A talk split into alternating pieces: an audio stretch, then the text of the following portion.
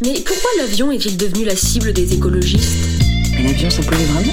Et puis, il y a plein d'industries qui polluent plus que l'avion, non? Et les progrès techniques, comme l'avion à hydrogène ou les biocarburants, ça permet de rendre l'avion moins polluant, non? De toute façon, d'ici 10 ans, il y aura l'avion propre. Si on arrête de prendre l'avion, comment on peut aller à l'autre bout du monde en fait? Enfin, découvrir le monde. Et si je compense mes vols, est-ce que ça résout le problème? Bienvenue sur le podcast des atterristes. Atterriste, c'est un terme créé par et qui désigne celles et ceux qui ont fait le choix de ne plus prendre l'avion par souci environnemental ou par volonté d'expérimenter d'autres manières de vivre, parce qu'attention spoiler, l'avion, ça pollue. Bon, je sais, c'est pas l'angle le plus joyeux qu'on peut choisir pour parler de l'avion et vous auriez bien raison de me dire que vous n'avez aucune envie qu'on vous culpabilise et qu'on vous pointe du doigt un énième truc cool une énième liberté qu'on vous a donnée, qu'on vous a même poussé à saisir à coups de billets à prix et de pubs tournés sous les cocotiers des Maldives, à laquelle il va vous falloir finalement renoncer, sous peine de ne plus dormir sur vos deux oreilles.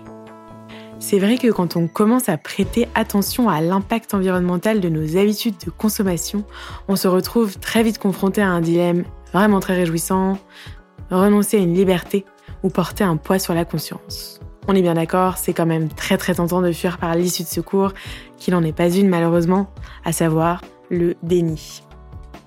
Ou bien, on peut creuser un troisième chemin. Je suis convaincue que c'est en s'appropriant un problème qu'on trouve la force d'aligner ses actes avec ses convictions et qu'on parvient à trouver des alternatives satisfaisantes sans se sentir sacrifié ou immoral.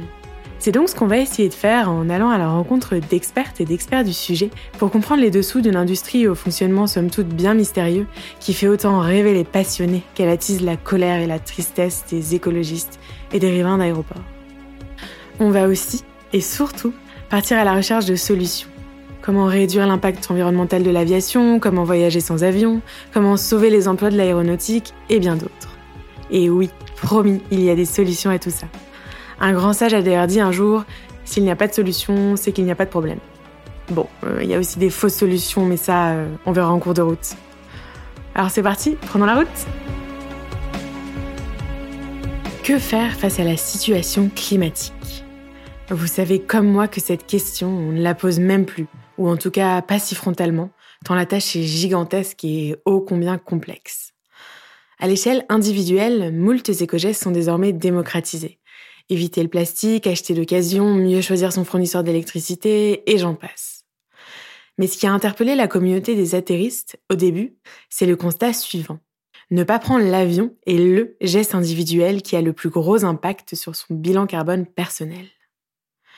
Un aller-retour Paris-New York, en termes d'émissions de gaz à effet de serre, équivaut à un an de chauffage individuel. Donc rien qu'en prenant l'avion en quelques heures, on consomme autant que toute une année de chauffage. Quand on sait qu'actuellement un Français lambda émet 11 tonnes de CO2 par an et qu'il faudrait abaisser ce chiffre à 3 tonnes pour rester sous la barre des 1,5 degrés de réchauffement. Bref, je pense que vous avez compris pourquoi prendre l'avion peut poser problème. Bien sûr, tous les chiffres sont sujets à débat, c'est pourquoi vous pouvez retrouver toutes les sources des chiffres mentionnés dans les notes de l'épisode, sources que j'ai voulu les plus fiables possibles bien sûr. Quoi qu'il en soit, c'est une chose de connaître l'impact environnemental de l'aviation, c'en est une autre de choisir de ne plus le prendre. C'est pour cette raison qu'on a voulu aller plus loin que ce constat. Comme toute habitude individuelle, si elle est celle de millions d'individus, c'est qu'elle est prise dans un système.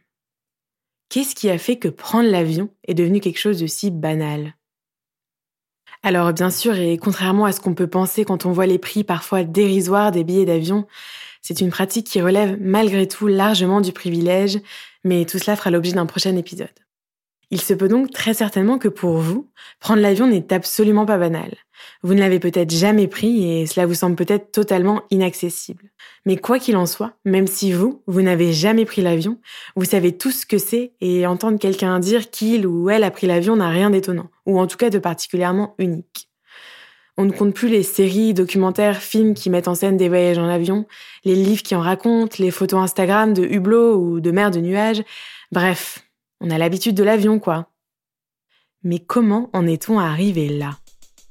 Pour essayer de comprendre comment l'avion est devenu une pratique et un moyen de transport si récurrent des imaginaires et pourquoi, aujourd'hui, il est pointé du doigt par les écologistes, je suis allée m'entretenir avec Agathe Bounfour, responsable transport au Réseau Action Climat, une fédération d'associations nationales et locales qui luttent contre les causes des changements climatiques. J'ai voulu comprendre la place qu'occupait le sujet avion dans le travail d'Agathe pour tenter d'y voir plus clair parmi toutes les accusations qu'on lui porte. Pourquoi, parmi tous les modes de transport, s'inquiète-t-on de l'impact environnemental de l'avion en particulier? Mon travail au réseau Action Climat, en fait, c'est de regarder euh, de manière globale quels sont les problèmes que pose euh, la manière dont nos modes de déplacement sont organisés euh, et quels problèmes ça pose sur le climat, mais aussi quelles solutions en fait on peut apporter pour réduire ces impacts. Et donc mon rôle, c'est aussi de regarder quels sont les secteurs qui sont les plus émetteurs et ça fait un petit moment qu'on a euh, le secteur euh, aérien dans le radar, si je puis dire, parce que euh, c'est un secteur dont les émissions de gaz à effet de serre sont particulièrement en croissance et continuent d'augmenter. Mais c'est aussi un secteur sur lequel on a beaucoup de mal à avancer sur le plan politique. Et je pense qu'il y a plusieurs, plusieurs raisons à ça. Euh, il y a des raisons, on va dire, euh, historiques qui font que euh, si on prend un peu le cadre international qui a été fixé pour réglementer le secteur aérien, il date de 1944 avec la Convention de, Chicago, et donc d'une période post-conflit, post-guerre, où l'impératif premier pour les États, c'est quand même de faire, euh, enfin, de faire redémarrer l'économie et puis aussi de prendre un certain nombre de, de, dispositions pour que ce type de conflit euh, bah, ne réapparaisse pas. Et donc, ce qu'on voit en fait, et c'est intéressant hein, d'un point de vue historique, euh, dans le texte de la Convention de Chicago, c'est qu'il y a quand même l'idée que le secteur aérien, c'est bon pour la paix dans le monde, c'est bon pour le développement économique, ça permet euh, de faire un lien entre les peuples, entre euh, les territoires aussi. Et donc je pense qu'on a aujourd'hui, dans un contexte qui a quand même changé, on a changé de siècle entre-temps, on a un impératif euh, écologique qui, et d'autres impératifs, que ce soit euh, sociaux, etc., qui ont changé. Je pense qu'on a quand même enfin en tout cas le politique a toujours du mal à sortir de, de cette logique et en fait de réellement prendre en compte l'impact de l'aviation sur le climat.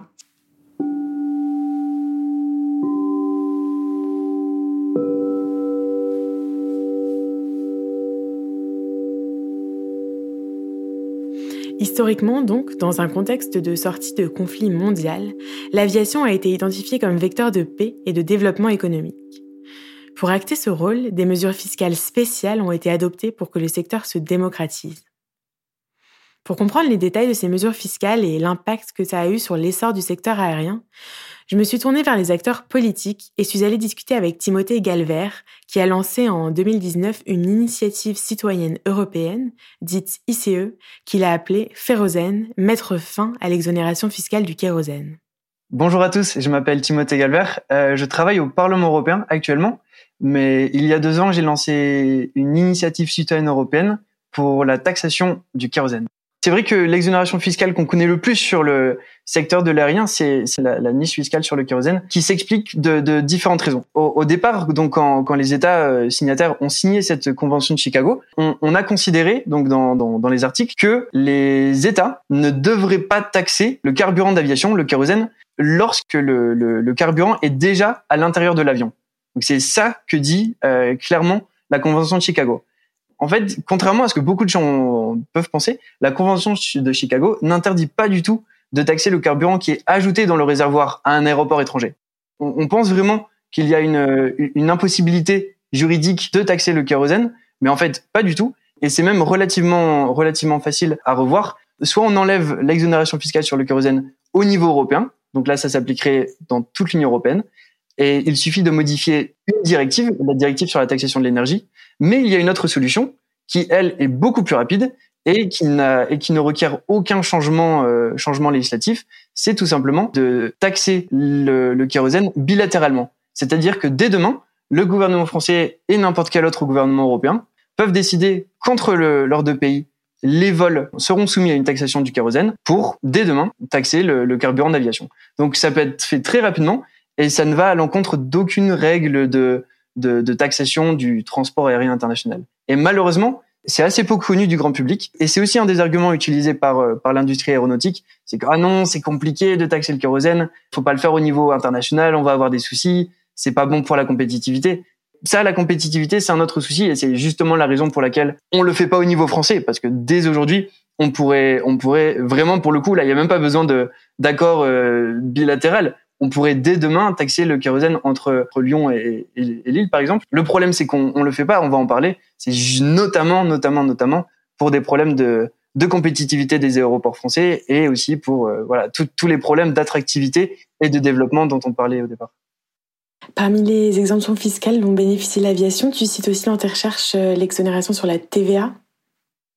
Oui, alors euh, attention, ce sont les, la, TVA sur les billets d'avion internationaux. C'est-à-dire que par exemple, pour un Paris-Marseille, en France, il va y avoir un, petit pourcentage de, de TVA qui va s'appliquer, mais à partir du moment où notre vol est international, c'est-à-dire qu'il démarre de France et atterrit dans un autre pays, alors là, il devient directement exonéré de, de, TVA. Cette TVA, en fait, elle est présente sur presque l'intégralité des, des, produits de, de, de consommation et des, et des services que qu'on consomme. Donc c'est vraiment une anormalité euh, qu'il y ait cette, euh, cette, cette, exonération fiscale sur le TVA. Juste pour donner un petit chiffre, on considère que l'exonération fiscale sur le TVA sur les billets d'avion européens, c'est 11 milliards d'euros par an de manque à gagner pour les budgets des États membres de l'Union européenne. Le, le, le transport aérien bénéficie non seulement d'exonération fiscale, mais également de subventions directes. C'est dans l'intérêt de chaque collectivité locale d'attirer le plus de vacanciers, d'attirer le plus d'activités économiques. Et comment est-ce qu'on peut faire ça?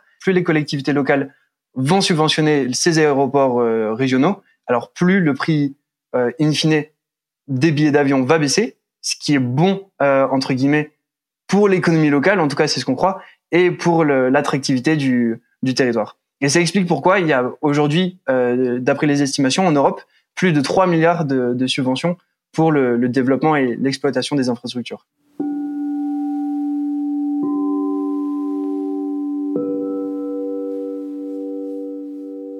Ces exemptions et subventions ont eu l'effet escompté en permettant aux compagnies d'abaisser le prix des billets et de développer une offre bon marché au point qu'il est désormais très, trop souvent possible de constater qu'il est moins cher de prendre l'avion que le train sur des trajets où les deux options sont possibles.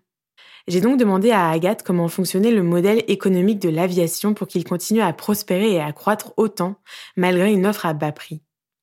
Je pense que si on regarde la manière dont le secteur fonctionne, il y a plusieurs choses. Il y a une grande concurrence entre les compagnies, notamment les compagnies euh, nationales traditionnelles, donc par exemple euh, Air France en, France, et euh, des nouveaux opérateurs, et notamment tout le secteur du low cost. Ce qui crée une concurrence par les coûts, une guerre des prix très importante et où en fait les compagnies traditionnelles sont dans la position de devoir euh, se mettre un peu aussi sur le segment du low cost en développant certaines offres. On voit par exemple l'offre de développée par euh, Air France euh, Transavia ou ce type de modèle, notamment pour attirer une clientèle jeune et une clientèle sur certains types de, de destinations touristiques. Mais donc du coup ces tendances-là du low cost, de la guerre des prix, etc., ça alimente la baisse du prix des billets, la croissance toujours plus importante du nombre de vols. Et c'est une stratégie qui est aussi largement alimentée par les pouvoirs publics, hein, parce que il euh, y a un certain nombre d'acteurs, notamment euh, des acteurs euh, politiques au niveau local, qui estiment que attirer une compagnie low sur son territoire, c'est bon pour le tourisme, c'est bon pour l'accessibilité, ça va créer des emplois, etc.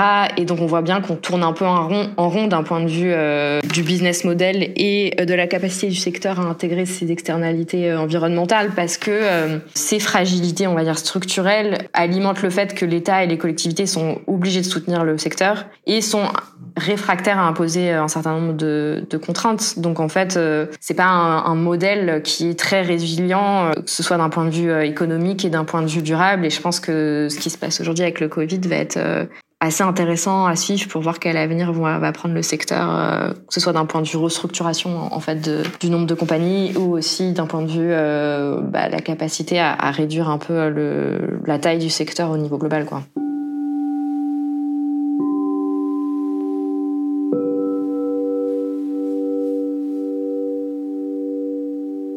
La structuration même du secteur semble donc encourager sa croissance.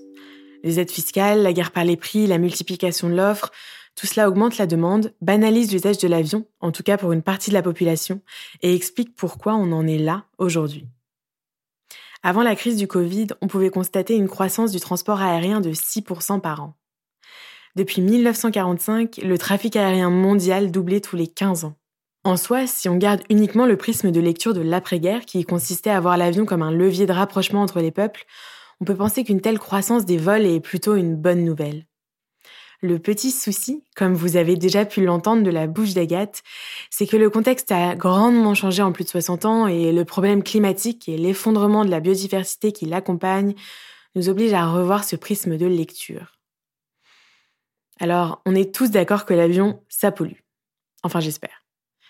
Mais comment a-t-il pu passer d'un statut de vecteur de paix et de développement à un problème écologique majeur? Qui de mieux pour m'en parler qu'un ingénieur aéronautique qui a choisi ce métier par passion et s'est engagé en faveur d'une restructuration du secteur face aux impératifs environnementaux notamment? Bonjour, euh, moi je suis euh, Nicolas, j'ai 36 ans, je suis ingénieur aéronautique et euh, je travaille depuis à peu près 10 ans sur du conseil aux entreprises dans le domaine de l'aéronautique, principalement l'industrie c'est vrai que euh, c'est pas c'est pas un secret que c'est une industrie qui euh, qui émet de, des gaz à effet de serre et donc qui contribue au, dérèglement climatique et de manière de manière euh, assez forte. Et du coup, je me suis quand même posé la question de est-ce que euh, je continue à rester dans ce milieu-là en essayant de pouvoir euh, apporter quelque chose ou est-ce que j'en sors euh, pour faire quelque chose de complètement différent parce que je considère que il y a rien à y faire? Et du coup, euh, c'est pas évident hein, comme euh, comme décision, euh, comme choix. Après, c'est pas non plus définitif, mais en tout cas jusqu'à présent, je trouvais que euh, bah, par rapport à justement à mon expérience sur le domaine et, et, par rapport aux connaissances que je, je commençais à acquérir sur la, la question climatique, c'est là que je, je, pensais avoir le plus d'impact en restant en restant dans le domaine et en essayant de contribuer à faire changer les choses à travers différents leviers qu'on pourra évoquer par la suite. Euh, quand on parle de dérèglement climatique, il y a effectivement euh, les gaz à effet de serre et euh, le CO2 qui, en est le principal, principal composant pour la, pour la part anthropique, c'est-à-dire émise par l'homme. Mais pour le secteur aérien, il n'y a pas que ça. Donc c'est pour ça que c'est assez important de regarder ça un peu dans, les, dans, les, détails. Donc s'agissant euh, des gaz à effet de serre, pour le secteur aérien, c'est principalement euh, le CO2, donc émis par la combustion euh, des moteurs, qui, brûle du kérosène, qui est donc, qui est donc un, carburant fossile. Et on donc les chiffres varient un peu hein, selon les études, mais on, on est autour de 2,5% de, des émissions de CO2 mondiales qui sont dues au transport aérien par an. C'est toute la part de CO2 anthropique émise par l'homme, donc ça inclut euh, la déforestation. C'est, c'est pas que euh, dû euh, à la consommation d'énergie fossile.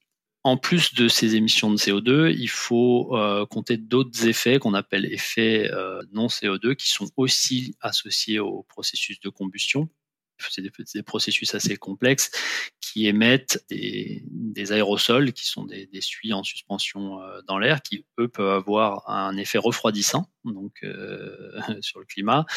Il va y avoir aussi des émissions de NOx, qui sont des gaz qui vont catalyser pas mal d'autres réactions en chaîne dans l'atmosphère. Donc c'est, ça demande une, compréhension assez fine de la chimie de l'atmosphère pour comprendre ce que ça peut faire. Grosso modo, ils ont un, effet réchauffant euh, léger. Et surtout, euh, un des impacts principaux associés à la combustion des moteurs, c'est la formation en fait de traînées de condensation, qui sont la condensation donc de, de particules d'eau dans l'atmosphère autour des euh, qui sont liées à la, combustion.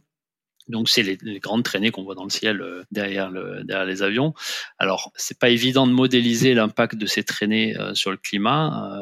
Donc la, dernière étude en date sur le sujet, c'est une étude de l'université de Manchester qui a été publiée cet été. Et cette étude-là, euh, donc elle essaye de modéliser justement l'impact des traînées de condensation et surtout des cirrus induits, qui sont des nuages de, haute altitude et qui auraient un effet euh, en fait positif sur le forçage radiatif. Donc le forçage radiatif, c'est un peu le terme scientifique pour euh, rendre compte du réchauffement de l'atmosphère. Euh, et c'est un, terme qu'on utilise justement pour tenir compte des effets hors gaz à effet de serre. En, tout, l'impact euh, total de, l'avion sur le forçage radiatif, c'est trois fois plus que uniquement le CO2. Alors là où c'est pas évident, c'est que le pouvoir réchauffant des gaz à effet de serre, on le regarde toujours par rapport au CO2, euh, et sur une base de 100 ans. Les autres gaz à effet de serre n'ont pas forcément la même durée de vie dans l'atmosphère ni le même pouvoir réchauffant. Et les traînées de condensation, c'est très, très délicat de les, les évaluer en équivalent CO2 parce qu'elles ont une durée de vie très fugace. en plus, elles sont pas réparties de manière uniforme dans toute l'atmosphère, contrairement au CO2. Donc, il s'agit bien d'arriver à construire des modèles et d'avoir un truc qui soit à peu près représentatif. Mais c'est pas comme on le disait tout à l'heure, c'est des, des, choses qui sont encore assez récentes sur lesquelles on a peu de recul. Donc ça, nous invite vraiment à, prendre quand même ces chiffres avec un peu de pincette. En tout cas, toujours est-il, c'est que euh, au-delà des chiffres eux-mêmes, c'est qu'il n'y a pas que le CO2. Et en particulier, c'est le, le, protocole de Kyoto n'intègre pas euh, de réglementation sur des aspects qui sont en dehors des gaz à effet de serre. Donc ça, ça, fera peut-être des choses à, reconsidérer euh, à l'avenir par par les, nouveaux travaux et, euh, agréments sur, sur le sujet.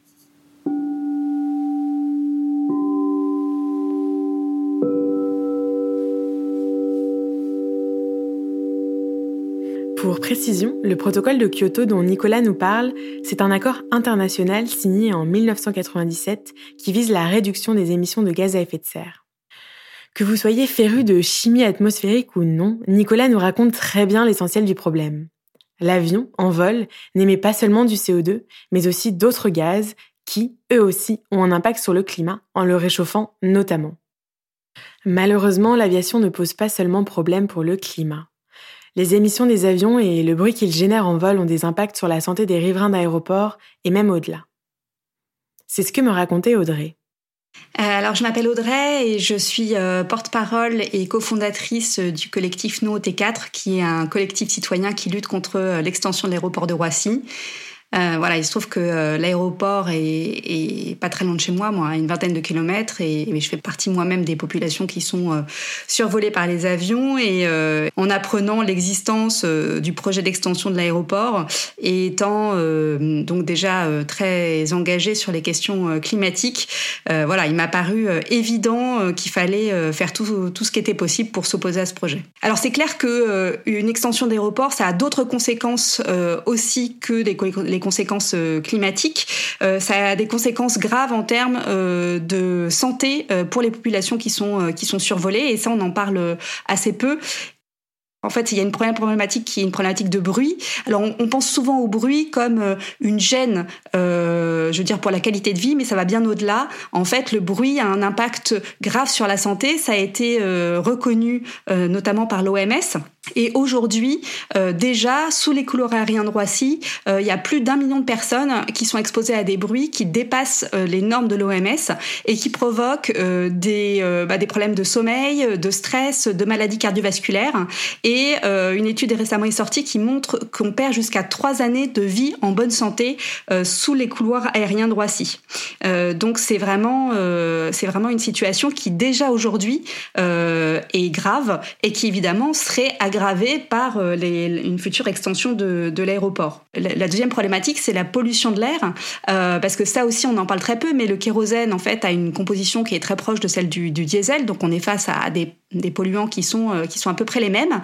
Euh, et déjà aujourd'hui, l'aéroport de Roissy euh, émet autant d'oxyde d'azote que presque trois périphériques parisiens. Et les avions émettent aussi des particules ultra fines. En fait, c'est des particules fines, mais encore plus petites, et donc potentiellement plus toxiques, et qui, euh, comme elles sont émises en partie en altitude, en plus peuvent parcourir des dizaines de kilomètres. Et on a montré par exemple que les particules émises par les avions de l'aéroport d'Israël à proximité de Londres, en fait, polluent jusqu'au centre de la ville de Londres. Donc on peut, euh, on peut faire l'hypothèse que toute l'île de France est arrosée par, euh, par ces particules.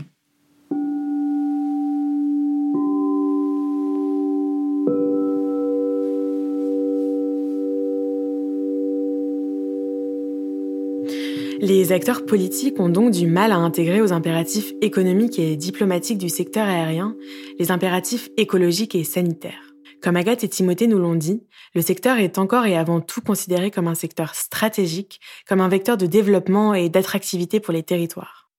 Pourquoi est-ce si compliqué pour les acteurs politiques d'intégrer ces nouvelles données dans l'équation? Qu'y a-t-il vraiment dans la législation et pourquoi peine-t-on à aller plus loin? Agathe nous éclaire sur le sujet.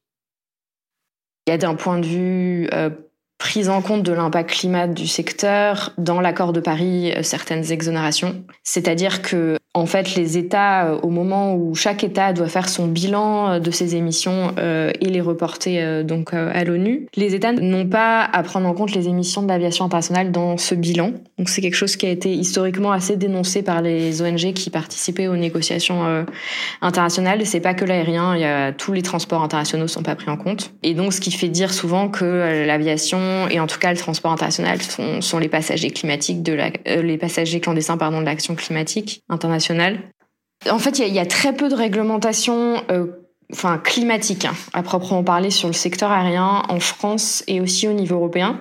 Il y a d'autres types de taxes qui existent. Par exemple, il y a une taxe de solidarité euh, qui permet d'alimenter un fonds, euh, un fonds international pour la solidarité. Mais il n'y a pas vraiment de, Enfin, il n'y avait pas jusqu'à l'année dernière de fiscalité climatique. Le gouvernement a introduit euh, une disposition qu'ils ont appelée une éco-contribution climat sur les billets d'avion l'année dernière. Donc on a un début de fiscalité euh, environnementale en France euh, sur l'aérien, mais c'est des montants qui sont extrêmement faibles. Euh, c'est une taxe qui va de 1 euh, à 18 euros en fonction de la classe, de la distance de vol, etc.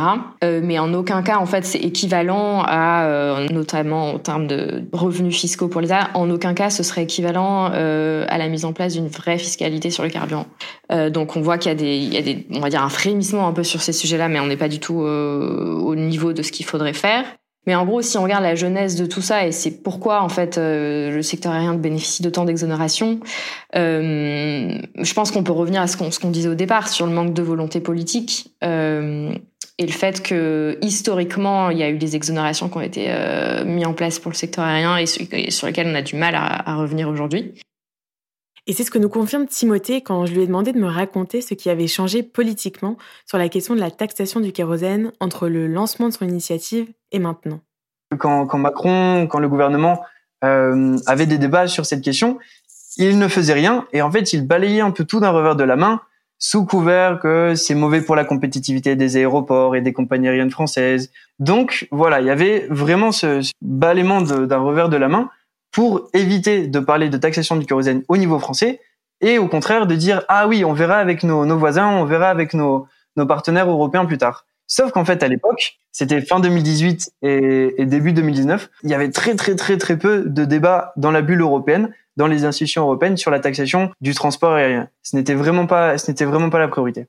Euh, donc l'idée de, de déclencher en fait cette initiative citoyenne européenne c'est c'est quand même le, le seul euh, outil de, de, démocratie participative que les citoyens européens ont à leur disposition pour essayer de mettre quelque chose dans le radar de, de l'Union européenne. Et eh bien, on a décidé d'utiliser cette euh, cette initiative pour euh, peser sur euh, le l'agenda politique européen. Ce qui nous a beaucoup aidé, c'est que un mois après qu'on ait commencé nos recherches, le gouvernement néerlandais a aussi soulevé l'idée d'une taxation du, du, du transport aérien au niveau européen à l'intérieur du, du, Conseil, c'est-à-dire à, l'intérieur de, de l'endroit où les, où les gouvernements européens euh, négocient entre eux.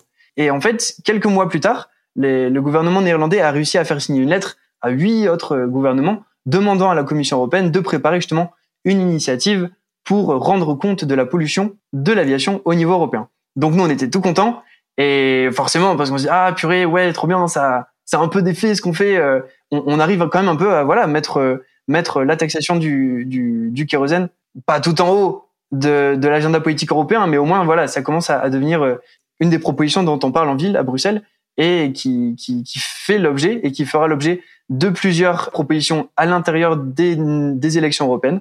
La, la, la chance qu'on a eue, c'est que plusieurs candidats, notamment de gauche, mais également conservateurs, ont commencé à parler de l'exonération fiscale sur le kérosène très positivement. Et donc, euh, ça a créé en fait toute cette pression autour de la nouvelle Commission européenne. Et c'était une Commission européenne beaucoup plus verte qui, a lancé son, Green Deal, le pacte vert, qui a pour but de réduire drastiquement toutes les sources d'émissions. Elle a décidé de s'intéresser particulièrement à l'exonération fiscale sur le kérosène. C'est toujours difficile de juger l'impact d'une campagne de, plaidoyer, mais voilà, je pense qu'on on a, essayé de porter la voix de la société civile on a recréé une grosse coalition derrière la taxe kérosène. On avait une pétition officielle pour faire vraiment euh, de la pression populaire sur les gouvernements et sur la Commission européenne pour euh, finalement avoir une, une, une, proposition législative qui devrait sortir en juin 2021. Donc d'ici quelques mois, on devrait connaître la couleur de, de cette proposition de, de taxation du kérosène.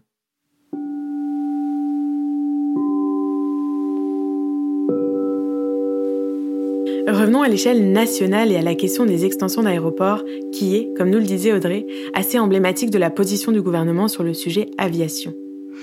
Alors effectivement, nous avons écrit euh, donc euh, une lettre à Emmanuel Macron euh, signée de 18 associations pour demander l'arrêt du projet de terminal 4 pour cause d'urgence climatique. Et en fait, ce qui nous a été répondu, c'est que ben non, le projet était tout à fait compatible avec la stratégie bas carbone de la France. Alors la stratégie bas carbone, en fait, c'est la traduction des accords de Paris donc sur le territoire français.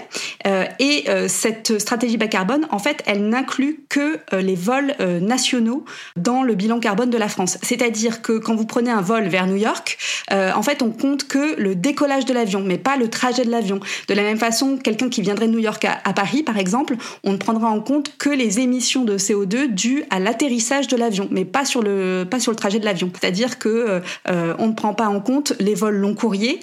et dans le cas de par exemple, les vols long courriers, c'est environ 80% des émissions de l'aéroport euh, donc c'est pour ça qu'en fait, euh, si on ne les prend pas en compte, on peut se dire que euh, la construction du terminal 4 finalement rentre très bien dans la feuille de route de la France. mais la façon de calculer les émissions des aéroports, il faut absolument la revoir. Et c'est ce que dit d'ailleurs aussi le Haut Conseil pour le climat, qu'il faut absolument intégrer évidemment les vols internationaux dans le bilan de la France. Le Haut Conseil pour le climat euh, a clairement euh, dit euh, que en fait il fallait éviter de construire des infrastructures. Alors je cite des infrastructures comme les extensions d'aéroports qui sont susceptibles de verrouiller notre économie dans un chemin qui est incompatible avec la neutralité carbone.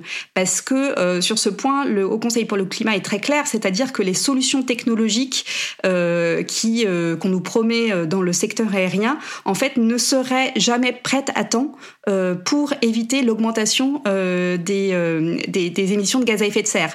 Donc il n'y a pas d'autre solution que, à minima, de cesser de, croître, euh, de faire croître le trafic. Et évidemment, il, faut, il faudrait même que, pour réduire les émissions, en fait, le trafic se mette à décroître. Et le collectif d'associations dont fait partie Audrey n'est pas le seul à avoir identifié le projet d'extension d'aéroport comme problématique. Il y a une centaine euh, d'élus euh, locaux qui ont signé eux aussi une lettre à Emmanuel Macron pour demander l'annulation du projet, euh, dont la maire de Paris. et ils ont monté aussi une association contre le, le T4 et une partie d'entre eux ont attaqué en justice, tout comme les associations ont attaqué en justice le projet.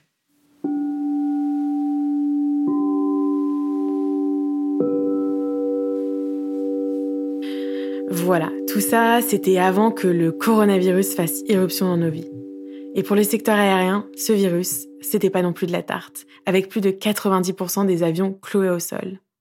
Donc du coup, si on fait un peu l'historique de ces derniers mois, c'est vrai qu'on commence à avoir un petit peu de recul maintenant. Assez tôt, en fait, euh, dès l'annonce du confinement, dès l'annonce de, des perspectives de baisse du trafic, les compagnies ont demandé à l'État et à l'Union européenne d'assouplir le cadre qui est prévu pour euh, ce qu'on appelle les aides d'État, c'est-à-dire les aides directes euh, à des, entreprises, et aux États de venir en soutien à leurs opérateurs nationaux, donc Air France notamment en France. Donc c'est un soutien financier, un appel à l'aide en quelque sorte des des, compagnies aériennes. Et pas que des compagnies aériennes d'ailleurs, il y a eu tous les acteurs du secteur aérien s'y sont mis, euh, il y a les aéroports, les compagnies aériennes et aussi tout ce qui est secteur euh, aéronautique au sens large, c'est-à-dire euh, Airbus, les constructeurs d'avions, etc. Parce que le fait qu'on ait des, perspectives de trafic en baisse fait qu'il y a une menace sur les carnets de commandes en fait des, des constructeurs d'avions.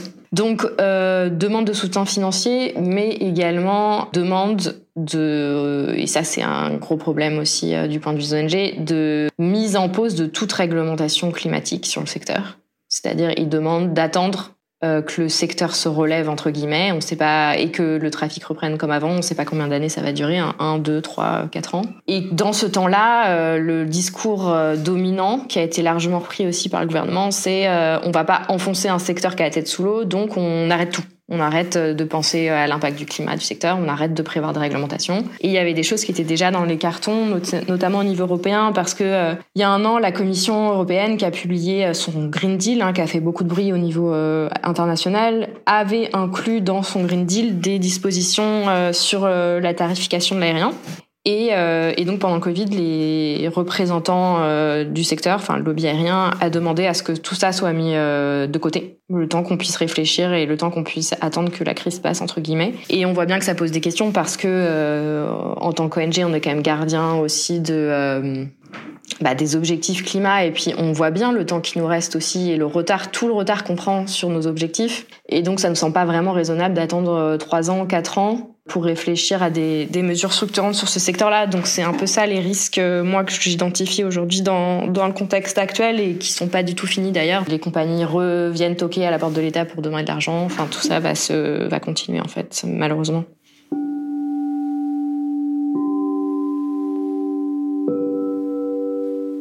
Bref, la crise du coronavirus montre bien les faiblesses du modèle économique de l'industrie aéronautique.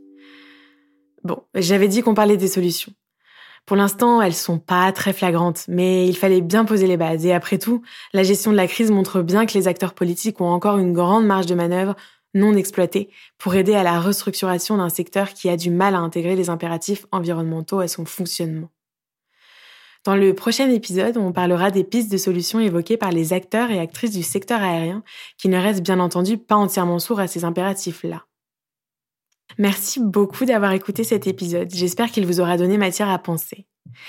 N'hésitez pas à faire un tour dans les notes et la description de l'épisode pour retrouver les ressources mentionnées ainsi que d'autres informations en lien si vous souhaitez approfondir le sujet.